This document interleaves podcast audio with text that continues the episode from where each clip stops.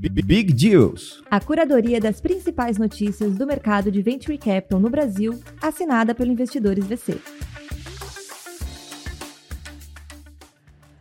Olá, sejam muito bem-vindos novamente. Este é o Big Deals, o podcast que reúne as principais notícias do Venture Capital do ecossistema brasileiro de startups. Meu nome é Muripinho, eu sou fundador do Investidores VC, investidor anjo, e ao meu lado está o time Investidores VC que faz esse podcast acontecer. Está aqui na edição por trás das câmeras Cauê e ao meu lado Aninha, nossa rede de comunicação curadora aqui do podcast. Bom dia, Aninha. Bom dia, Muri, tudo bom? Tudo bom. Passou bem no seu aniversário, Foi estava ótimo. aniversariante, Estava. viajando semana passada. Tirei férias, tirei férias.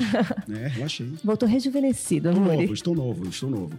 Férias ajuda sempre as pessoas, né? Eu descobri muitas coisas boas nessas férias e descansar é uma dessas coisas. A gente precisa ter um certo tempo. O osso é necessário. É, e o caldo de ossos também. Ah, que é uma verdade. descoberta que eu fiz agora. O ósseo e o caldo de ossos. Excelente para recuperação muscular, proteico, etc. Um dos aprendizados aí dessa minha férias. Olha só, começando sexta-feira com diquinhas aí, É. fitness pra vocês. Então continuem aqui com a gente, porque essa semana tá recheada de notícias. A gente tem muita coisa boa pra contar pra vocês. Então fiquem até o final pra vocês terminarem a sexta-feira muito bem informados. Agora são 8 horas e 14 minutos. Repita. 8 horas e 14. O Big Deals está no ar.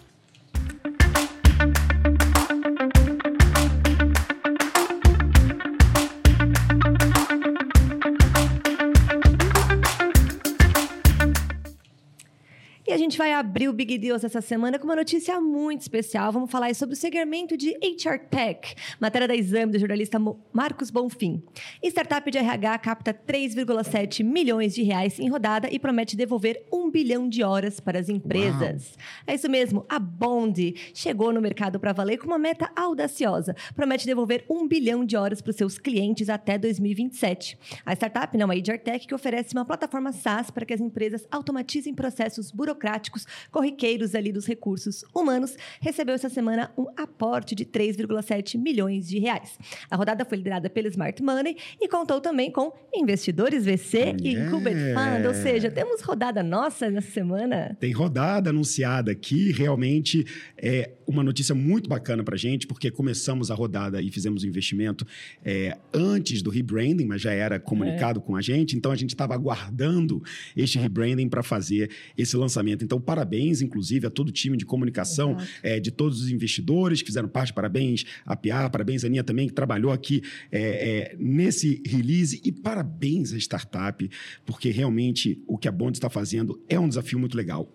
Eles têm o desafio de fazer aquele dia a dia de empresas com muitos funcionários ser mais fácil do que é na prática. Quantas vezes já não viu o pessoal reclamando? Meu número de horas está errado, meu contra-cheque, meu aviso de férias. Ih, rapaz, isso aqui no RH está difícil. Tudo é um pouco manual e etc. Né? E isso não foge das grandes empresas. Quanto maior, às vezes mais burocrático e chato é. E o que eles querem resolver é exatamente isso, cara. Quais são as coisas que mais atrapalham o dia a dia desse funcionário? Olerite, férias, controle de ponto, envio de atestado médico. Então a ideia é tirar esse peso do time de RH, coitado, que só toma porrada. O time de RH fica só tentando. Oi, gente, o clima tá legal, pesquisa de clima, eventos internos, vamos tentar fazer aqui um voluntariado. E só toma porrada. Cadê não sei o que das minhas férias? sei Só o operacional. É do- o Precisa de um operacional. documento, precisa daquilo. Cara, então esse desdobrar ainda tem que ser criativo, o desafio é gigantesco. Então eles querem devolver horas, é, tirando a carga do time operacional e fazer com que os trabalhadores tenham, em poucos cliques, realmente o acesso à informação sem burocracia.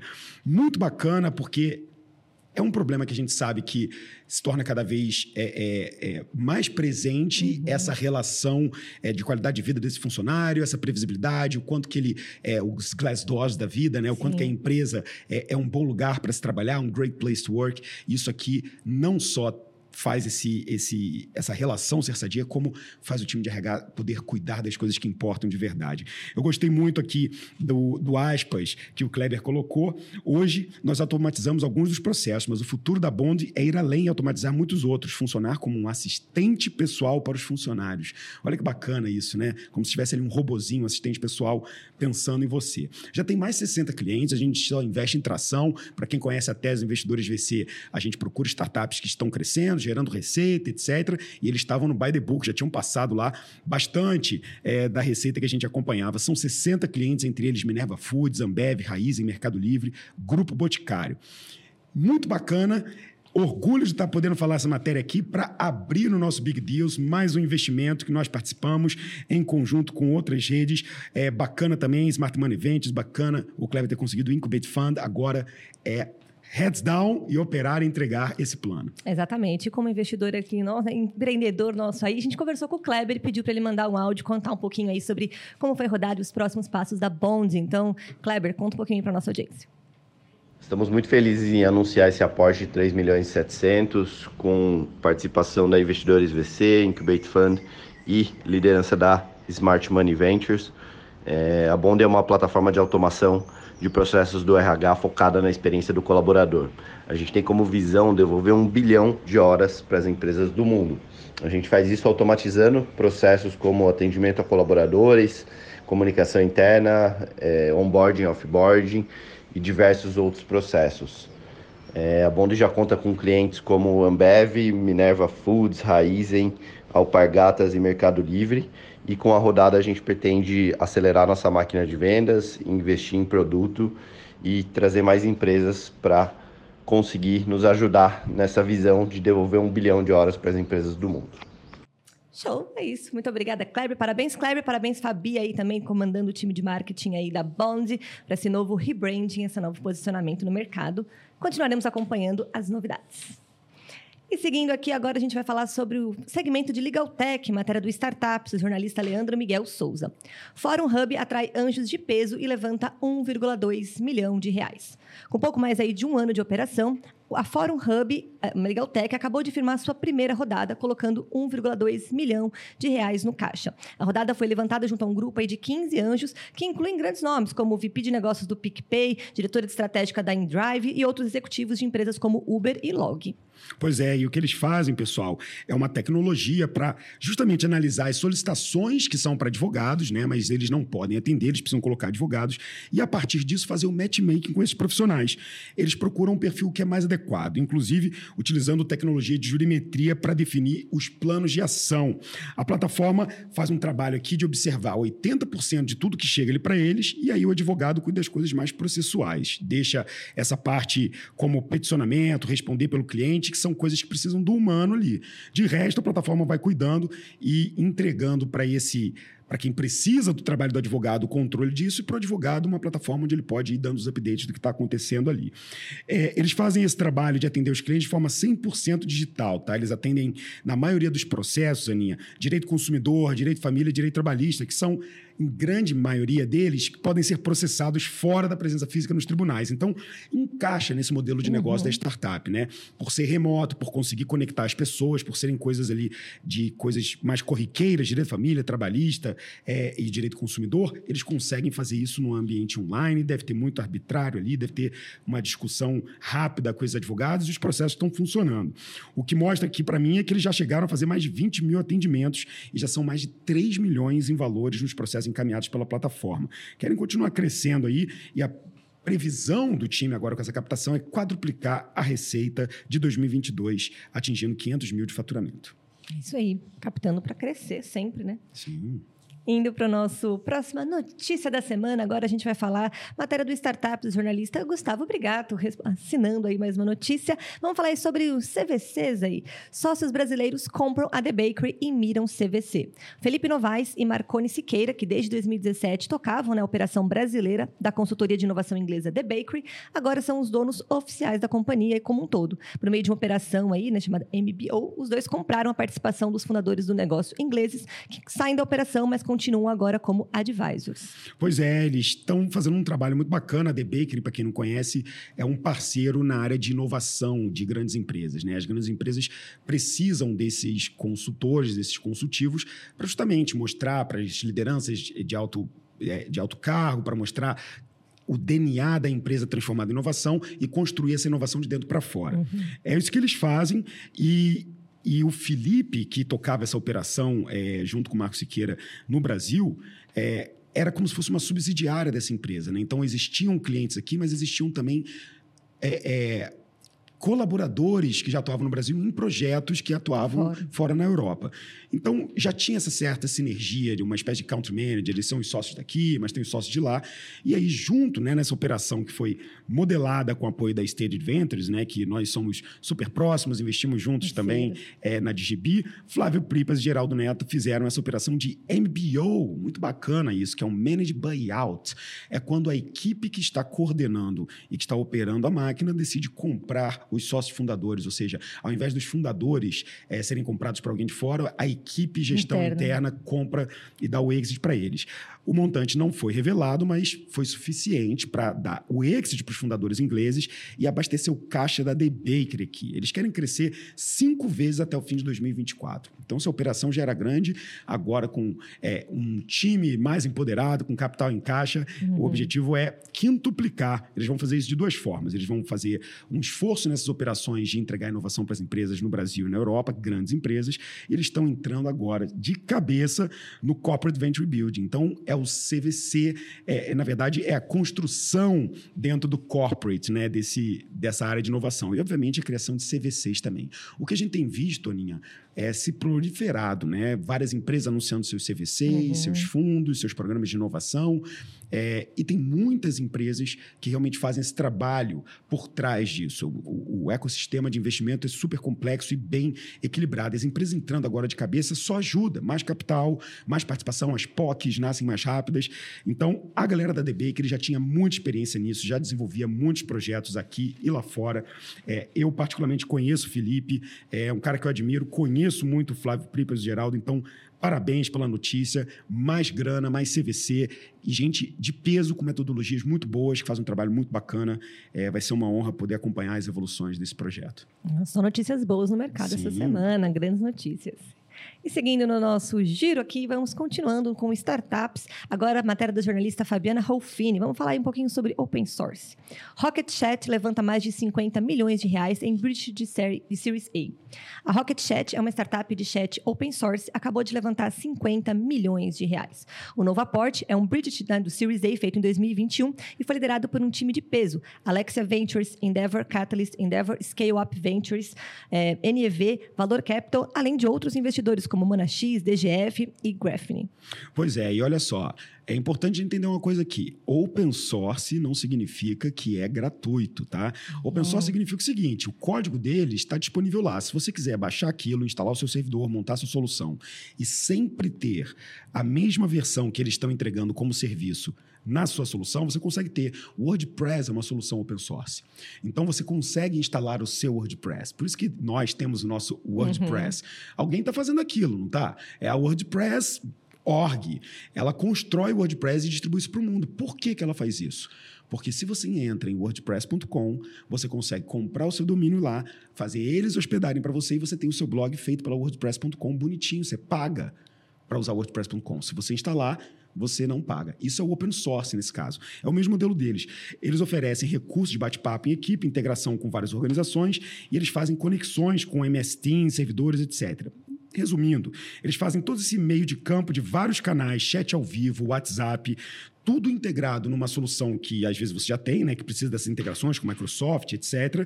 Eles têm uma função gratuita, então você pode começar a usar é, é, essa plataforma de mensageria aberta, e eles têm uma versão paga que funciona no modelo SaaS, igualzinho no modelo WordPress. Agora, o que eu não sabia, Aninha, que me surpreendeu, é que ele já tem mais de 15 milhões de usuários Nossa. em implementações ativas. A Rocket Chat está em 150 países. Eles têm foco no mercado dos Estados Unidos, Europa Ocidental, Japão e Brasil. Grandes nomes no seu portfólio portfólio como Marinha dos Estados Unidos, Continental, Audi, Deutsche Bahn, The Aerospace Corporation e o governo da Colômbia Britânica. Eu nem sabia o que era o governo da Colômbia Britânica. Mas bacana isso aqui. É, vou investigar um pouco mais, porque eu confesso, não conhecia. Eu já ouvi falar esse Rocket Chat, mas nunca tinha me pegado. Agora, com essa captação, Bridge Series A, e principalmente a solução ser open source, me interessou, quem sabe a gente não usa. Ficar acompanhando aí um é. pouco mais. Hum.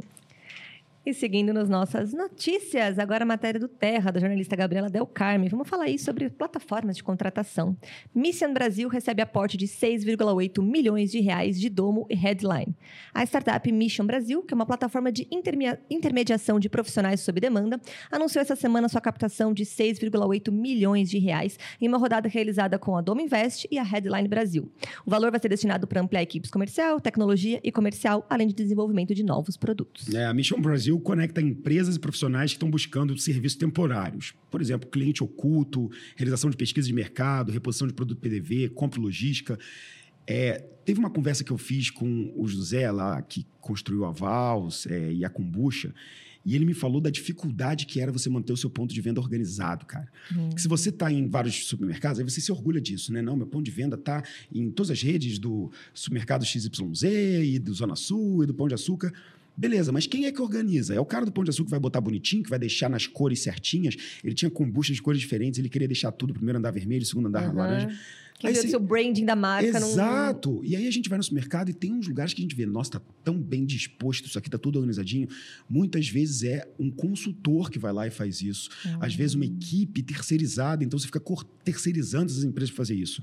Também para fazer pesquisa é, do cliente que acaba de pegar o produto. Ah, por que, que você escolheu essa? Qual que é o seu processo de dúvida?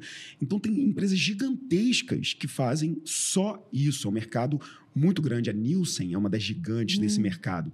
É, e agora, com essa grana, não me surpreendeu, obviamente, é, ter dois bons investidores que a gente gosta muito, que acompanha e que é, é conhecemos há muito tempo, Dome Invest Headline, investindo nesse negócio. Segundo eles, o dinheiro é para crescer em cinco vezes o número de usuários, passando de 440 mil atuais para 2 milhões. Eles já estão em startups, é, desculpa, é, as empresas que já usam o serviço da Mission Brasil inclui Grupão de Açúcar, Friboi, Unilever, Aginomoto, C6 Bank, Ambev, Sanofi, Sanofi. Então, Sanofi, né? É Sanofi ou Sanofi? Não sei não qual sei. é a terminação. Sanofi. Vou falar Sanofi. É, mas o que mostra o tamanho do peso. A gente está falando da ponta, a gente está falando do varejão, a gente está falando do mercado, a gente está falando do que, que influencia esse cara a pegar o produto A ou B.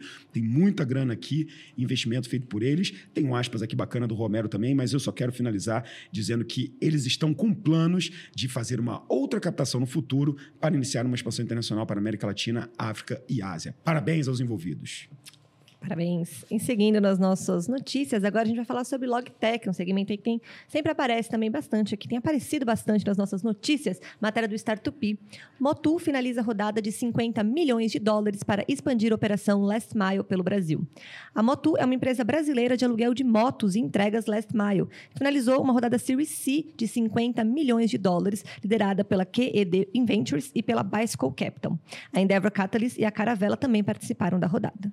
Pois é, é, provavelmente para quem mora em São Paulo, está escutando ou assistindo esse podcast, já deve ter visto uma dessas motinhas pretas e verdes uhum, por aí, verdinha. com um motu escrito, parecendo até uma coisa meio aborígene uhum. ali. Você vê espalhado em vários lugares e vê a galera entregando. Eu não sabia que a, a, equipe de entrega era Mutu e que o equipamento era Mutu. Eu achei que a Mutu era só o fornecedor do hardware, eles faziam as motos, mas não, eles fazem todo o sistema logístico. A Mutu serve atualmente 50 mil clientes. Ela evoluiu para um ecossistema abrangente de logística last mile, que conecta restaurante, revendedor, empresas de e-commerce que necessitam dessas entregas. Então, muitas dessas pessoas que têm seus restaurantes, produtos, deliveries, entregas, utilizam a Motu como se fosse esse, é, essa entrega as a service, né? Plugam na Motu para usar isso. E a Motu decidiu verticalizar. Ela não é só a gestora que fala, ó, oh, é, entregador, venha com a sua bicicleta ou com a sua moto. Eles fazem a verticalização toda, eles controlam o equipamento. Eles já estão presentes em mais de 30 cidades no Brasil e no México, estabelecendo sua própria linha de montagem em Manaus para atender essa demanda por aluguéis. Eles alugam a moto.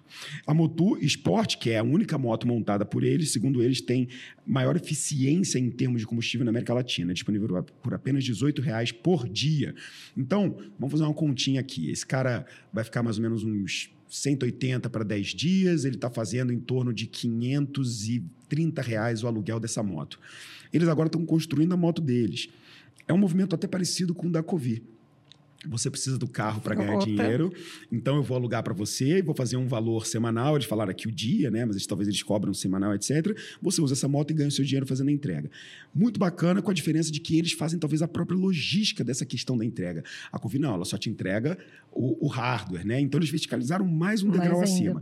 Agora, o, o, o, um papo que eu estava tendo até com Muritiba sobre essa matéria, Muritiba que teve muita experiência lá em Manaus, etc., trabalhou próximo à Honda, ele falando, cara, mas é muito difícil você estabelecer isso. Eles provavelmente estão fazendo a montagem lá em Manaus, né, trazendo algumas peças, etc. E aí fica aquela dúvida de como que vai conseguir batalhar nessa briga por um bom hardware? Porque a gente sabe uhum. da dificuldade que é você fazer um projeto é, de uma moto, etc., que dure. Quantas marcas de moto já não iniciaram, já não terminaram? Existe um desafio de se fazer isso. Espero que a Motu consiga vencer esse desafio. Esperava, na verdade, que eles trouxessem soluções mais verdes, que não fosse a combustão, que fosse talvez motos elétricas, Elétrica. mas provavelmente é isso aqui que está possibilitando eles empoderarem a ponta. Então tem um fator social importante aqui na Motu, porque ao entregar essa moto para um aluguel baixo, ele está permitindo as pessoas fazerem grana. Então talvez lá no futuro venha a versão elétrica, que também vai dar uma cuidada do planeta. Estamos torcendo para que eles consigam evoluir nisso também. É o que a gente sempre fala aqui nesse movimento ESG, tá tá olhando, né? Todas as startups estão olhando um pouquinho para isso. Então sim. a tendência é próximos passos é uma captação nova para trazer sim, exatamente. um mundo verde aí para os negócios. E seguindo nas nossas notícias, ainda falando aí de Logtech, vamos continuar nesse setor, matéria do Época Negócios, na matéria da redação. Daqui recebe novo investimento de 50 milhões de dólares. A Daqui, aplicativo de entregas de compras de supermercado, recebeu um novo aporte de 50 milhões de dólares, cerca aí de 242,5 milhões de reais. Segundo a empresa, o valor vai ser usado para expandir a oferta de produtos e acelerar o crescimento em direção à lucratividade. Pois é, eles já tinham recebido uma grana, né? O unicórnio já tinha pegado 50 milhões milhões de dólares em fevereiro desse ano. Então, 50 milhões com mais 50, só esse ano já são Sim. 100 milhas aí para dentro, tá? De dólares, tá, galera? Então, a gente está falando de 500 milhões para esse player de aplicativo de entrega. Você já usou daqui, Aninha? Eu uso muito daqui. É daqui ou é daqui? É daqui, né? Ah, daqui. eu falo daqui. É daqui, daqui. De brasileiro, gosto é, do... É, é. Não, e tem um casinho Sim, meio, é. né, Mac, mequice, né? Uma coisa meio assim. Daqui. Já usou já, né? Já, eu uso muito. Porque em 15 minutos, 10 minutos está na sua casa. Então, você quer alguma coisinha ali. Eu que sou louca do docinho no final hum. do dia. Então, então, a, a, agilidade de você pedir aquilo vir ali, a e seleção... eles conseguem um, um preço meio de, de, supermercado com a entrega rápida, né? Porque se a gente pede Sim. só no rápido dos outros aplicativos, vem aqueles produtos meio careiros, né? Do mercadinho. Ah, é, eu tenho a sensação de que eles têm uns produtos que, principalmente a maioria deles, tem preço de mercado. Então, Sim. eu gosto, já me salvou em várias vezes, e os geladinhos vêm num saco especial, né? Tem um negócio, tem um, um capricho aqui. É, Segundo eles, e segundo a matéria, esse investimento, mais 50 milhões, deve ter sido mais um extension aí, é para terminar o ano com faturamento duas vezes maior que o de 2022. Faz tempo que eu não uso, mas já usei algumas vezes, já me salvou. E vou continuar aproveitando aqui. Uma coisa que eu gostei no app, a usabilidade é diferente. É um app com uma usabilidade diferente. Então você pode comprar um limãozinho, ou então ele tem um pacote. Se você comprar três, o preço é menor. Aí você, ah, talvez eu compre melhor. Aí você consegue fazer um sortimento bacana. E ele tem promoções sempre muito boas sim, que fazem. Sim. Semana do consumidor, semana passada, estava boa. Sim, mas sabe que eu sou agora um cliente fiel da Sams. Hum. Então eu, eu virei um, um Sams Club Member. É, e aí eu tô meio viciadão. Eles têm um app também que não é tão bom quanto daqui, isso é, tem que se falar, mas eles têm produtos muito bons com preços muito legais. Mas é aquela compra de lote, sabe? Ah, você compra. Fardão é, e. É, fardão, você compra sabão em pó líquido de, sei lá, de 10 litros, umas coisas meio grandonas. Aquela compra uma vez por mês, por Mas é meses, barato né? e muito bom, muito bom. Boa. E vamos fechar as notícias dessa semana falando de um segmento de fintech. Olha, ele aparece sempre por aqui, matéria do Startups, com a parceria com o Finsiders. Pra Valer compra carteira da Anima por 55 milhões de reais. O Pra Valer, uma fintech de financiamento estudantil, né, que tem o Itaú como acionista, anunciou compra de parte da carteira de clientes da Anima Educação. A operação no valor de 55 milhões de reais deve ser concluída nos próximos dias. Pois é, o que me impressionou aqui na matéria, eu é, sabia que existia essa, esse mercado da compra do crédito, mas o que me surpreendeu é que atualmente eles têm 75% do market share de financiamento estudantil do país. 75%, cara, de todo o financiamento. O Pravaler já atendeu mais de 300 pessoas e repassou mais de 8 bilhões ao segmento. Até 2025, a meta é alcançar 10 bilhões e beneficiar 1 milhão de alunos. Eu não sabia que isso estava tão concentrado. Eu tinha, é, antigamente, eu sou da época que teve aquele. É, era o ProUni, não? Que tinha, tinha uma linha de incentivo lá atrás, que na minha época que eu fiz a faculdade, eu lembro que tinha alguns alunos que estavam fazendo SPM porque conseguiram uhum. esse crédito universitário. Então a galera falava, pô, cara, graças a isso que eu pude estudar, não sei o quê. E teve um, uma galera que realmente usou isso e foi importante. E aí eu lembro que o pessoal me falou que tinha dado uma diminuída, que o governo já não estava mais enfrentando, dando aquelas linhas de crédito. É, só que aí isso se tornou algo meio privado, né? As empresas começaram a oferecer essa linha de crédito, incentivadas de uma outra forma, e agora me parece que tem alguém comprando essa carteira para administrar isso. É, não sabia que estava tão grande, 55 milhões para eles continuarem administrando disso. E diz aqui na matéria também que eles, além disso, reforçaram a disponibilidade de funding há três meses, levantaram 242 milhões no FDIC deles, que é o Fundo Crédito Universitário 1. É isso. Essas foram as nossas notícias da semana. Foram... Oito matérias. Poxa, isso aqui é. Tá, tá, virou virou, virou maré agora de matérias e novos deus. A gente estava é. meio, meio frio no primeiro trimestre, esquentou no segundo, agora a gente está com o pé no acelerador. Oito é. matérias no dia, a gente está tendo que começar a tirar algumas aqui. Está tendo que selecionar melhor a curadoria, mas isso é bom, porque é a gente estava falando, né? Que esse movimento, o Q3 é sempre o, o, o trimestre do ano que Sim. tem um movimento grande aí no mercado, e a gente tem visto isso retomando. E para a gente também entender um pouquinho na imprensa como é que isso está rolando, claro que tem ele os comentários do Gustavo Brigato, editor-chefe do Startups, nosso parceiro aqui, que comenta também o lado jornalístico de como é que foi a semana aí, fazendo o acompanhamento das matérias. Obrigado, conta pra gente. O destaque da semana, aí cada um vê é, se é meio co copo meio cheio ou copo meio vazio, mas pra, na minha avaliação foi a, a rodada, a série D da Daqui, Joker Daqui, né, o aplicativo de entrega. É, eles fizeram uma série D de 50 milhões de dólares, sete meses depois de fazerem uma série C dos mesmos 50 milhões de dólares. E nessa rodada que, que eles fizeram, eles, capta, eles tiveram um down round, né? A empresa foi, avali, é, foi avaliada menos do que na rodada anterior. É, ela foi avaliada em 800 milhões de dólares, sendo que na Série C ela estava valendo 1,3 bilhão de dólares. Então, ela perdeu aí o chifre, perdeu a coroa de unicórnio nessa Série D, mas, enfim, pô, conseguiu captar 50 milhões de dólares no, no atual momento, né? Até o fundador, um dos fundadores, o francês, o Ralph, falou que é, foi uma foi uma, uma rodada justa que reflete o, o, o atual momento do, do mercado, né? É, pô, aplicativo de, esses aplicativos de entrega é, é, um, é um mercado muito difícil, muito complicado, né? Baixos, baixos retornos aí. É, e, e eles conseguiram captar uma grana legal. E, mas quer dizer, pouco tempo depois de ter captado já uma grana legal, né? Então, quer dizer, o negócio ainda tá consumindo, ainda consome caixa. É, por exemplo, você pegar, ah, pô, mas aí o Instacart fez o IPO.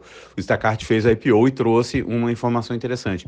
20% da, uh, quase 30% da, da receita do Instacart é com publicidade, não é com o aplicativo, não é com entregas com publicidade que eles usam a audiência, usam a, o contato que eles têm com os consumidores para colocar publicidade das marcas.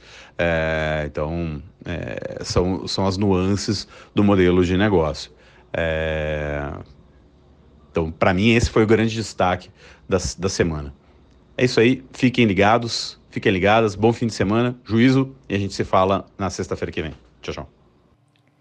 Agora sim, finalizamos mais um episódio. Ótimo. Boa, muito bom. Obrigada. Muito está de volta aqui ao nosso estúdio. Yes. Ficamos um tempinho aí em viagens fora, mas estamos agora de volta aqui aos nossos estúdios da matéria. Lembrando que toda sexta-feira você acompanha as principais notícias da semana aqui comigo e o Amuri. E Amuri, quarta-feira você também está por aqui, não é isso mesmo? É, quarta-feira eu estou aqui com Big Deals Talks, trazendo um papo em profundidade com empreendedores, investidores, pessoas extremamente relevantes. É isso aí. Não deixe de acompanhar o episódio dessa semana com a Renata Luciola, que acabou ah. de sair, investidora aqui da nossa rede, contou bastante aí sobre o mercado e aí tem muita coisa boa para vocês, então não deixe de acompanhar o episódio, já tá aí no ar em todas as plataformas. Lembrando que é investidoresvc, a gente tá no Spotify, a gente tá no YouTube, a gente tá no TikTok, a gente tá no Instagram, então acompanhe os cortes e os conteúdos completos, não deixe de compartilhar e encaminhar para mais pessoas também acompanharem e conhecerem um pouquinho mais aí das notícias junto com a gente. Uma boa sexta-feira e até semana que vem. Até lá.